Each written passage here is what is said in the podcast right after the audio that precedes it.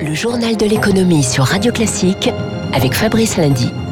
Bientôt 7h20 sur Radio Classique. Euh, à la une de l'économie ce matin, beaucoup d'actualités entreprises. Tout d'abord, euh, ce rebondissement dans le dossier Veolia-Suez, dont le futur nouvel ensemble n'est pas remis en cause a priori, mais sur l'autre volet, le fonds Ardian renonce à entrer au capital du nouveau Suez, car pas assez international. Son patron, euh, Mathias Burgert, le dit aux échos ce matin.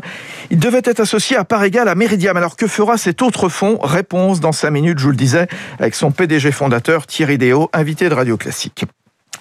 Apple présentait cette nuit de nouveaux produits, dont une tablette, l'iPad Pro, équipée de la 5G et de la puce M1, censée être plus performante. Et dans le contexte du télétravail, eh Apple connaît une forte croissance de 40% sur un an pour ses iPads. Autre annonce avec euh, l'ajout d'une option payante pour des podcasts bonifiés ou exclusifs. Déception pour Netflix qui termine le premier trimestre avec presque 208 millions d'abonnés payants dans le monde. Alors c'est en hausse, oui, mais c'est 2 millions d'abonnés de moins que prévu. Ce que souligne le Wall Street Journal, euh, la croissance des abonnés Netflix ralentit à mesure que les économies rouvrent. Le stratégique secteur des semi-conducteurs. Enquête ouverte à Londres sur le rachat pour 40 milliards de dollars du spécialiste britannique des microprocesseurs ARM par l'américain Nvidia qui fabrique des cartes graphiques.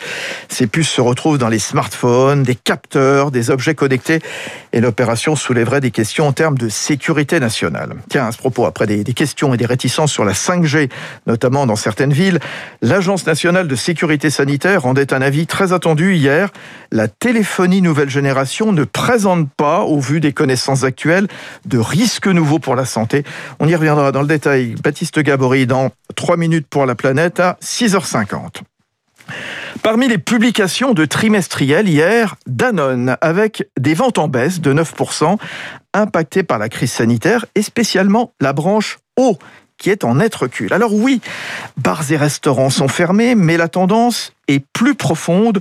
L'eau en bouteille n'est plus du goût des consommateurs, Eric Huoche. La bouteille d'eau en plastique boit la tasse. L'année dernière déjà, ses ventes ont chuté de 3,3% et remonter la pente semble difficile. Principale raison, la prise de conscience écologique. Franck Rosenthal, expert en marketing du commerce. C'est probablement un des marchés qui est le plus touché par les changements de comportement par rapport à l'environnement. Le plastique, c'est l'image qu'on a de la pollution avec les plastiques qui flottent dans les océans. Et avec la fermeture des restaurants et des bars, le secteur a dû faire une croix sur 45% de son marché, de quoi accélérer un mouvement déjà engagé. Un Français sur trois se serait détourné de la bouteille en plastique en trois ans pour lui préférer l'eau du robinet et les contenants durables. Si on regarde les 18-24 ans, ils sont assez précurseurs dans les comportements. Là, on voit que c'est un changement euh, assez radical puisqu'ils sont 70% à utiliser régulièrement les gourdes. Même constat, côté soda et jus, l'argument écolo force les industriels à s'adapter, comme l'explique Tom François, président de Hermes Boisson, spécialiste du jus pressé.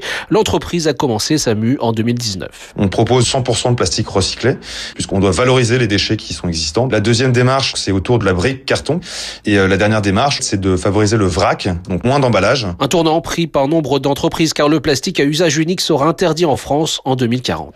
Enquête signée Eric Cuoche pour Radio Classique. Alors Danone à la peine, en revanche, Procter Gamble semble profiter de la crise. Le groupe américain voit ses ventes progresser au premier trimestre, spécialement ses lessives, ses produits de nettoyage comme Ariel, Monsieur Propre, euh, les consommateurs restant chez eux. Effet maison refuge aussi pour le français Somfy, vous savez, cette belle ETI de Haute-Savoie qui construit des volets roulants, de la domotique, avec un chiffre d'affaires en progression de 30%, rien que sur le début d'année. Et puisqu'on évoquait le confinement, la RATP, elle, est épinglée par la justice administrative. La direction avait contraint les agents ayant des enfants et ne pouvant télétravailler à poser des congés sur les vacances scolaires en lieu et place du chômage partiel qu'elle aurait donc dû privilégier. Il faudra s'habituer à un nouveau nom dans les grandes entreprises françaises. Et si tout va bien, Nicolas Hieronymus devrait rester un bon moment à la tête de L'Oréal, puisqu'avant lui, il n'y a eu que cinq directeurs généraux en un petit peu plus de 100 ans d'existence pour le numéro mondial de la beauté. Euh, passation de pouvoir avec Jean-Paul Agon hier, Nicolas Hieronymus. Mon ambition est, avec l'ensemble des équipes de L'Oréal, d'inventer le futur de la beauté. Il s'agit de la digitalisation, évidemment de l'impératif environnemental, de la priorité donnée à la santé et à la transparence sur les produits, de façonner L'Oréal comme une entreprise du futur, engagée dans le développement durable, s'inscrivant dans le respect des limites de la planète. Et avec votre soutien, nous allons ensemble créer la beauté qui fait avancer le monde. Digitalisation et transparence, voilà, on vient de l'entendre dans les propos de Nicolas Hieronymus. Alors c'est un peu le mantra de toutes les entreprises et les enjeux sont considérables, bien sûr, notamment dans le luxe améliorer la traçabilité, mieux lutter contre la contrefaçon, mieux informer les clients la blockchain peut y contribuer. Et c'est l'initiative prise par le géant mondial LVMH, associé à deux de ses concurrents, Prada et Cartier, pour lancer une plateforme numérique sécurisée. Écoutez les explications de Gauthier Pigas. Il est le responsable de l'innovation et de la blockchain chez LVMH. Les informations des produits sont rentrées euh, dans une solution qu'on appelle une blockchain. Ces données sont euh, évidemment totalement sécurisées, n'appartiennent qu'à la maison et qu'à la marque elles sont totalement encryptées et sont rendues immuables, ce qui veut donc dire qu'on ne peut pas les contrefaire. Et lorsque le client va vouloir s'assurer que ce produit est bien un vrai produit, il a un certificat et nous allons comparer par rapport aux informations que nous avons dans la blockchain et lui assurer que ce produit était bien un vrai produit. Puis ça permet de créer un lien spécifique avec le consommateur final dans certains environnements, comme par exemple les vins et les spiritueux.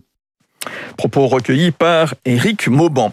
Euh, on termine avec des prises de bénéfices hier sur les marchés. La Bourse de Paris euh, qui termine en, forte baisse de 2%, 6165 dans un mouvement de consolidation qui gagnait tous les marchés actions en Europe après un défilé de records.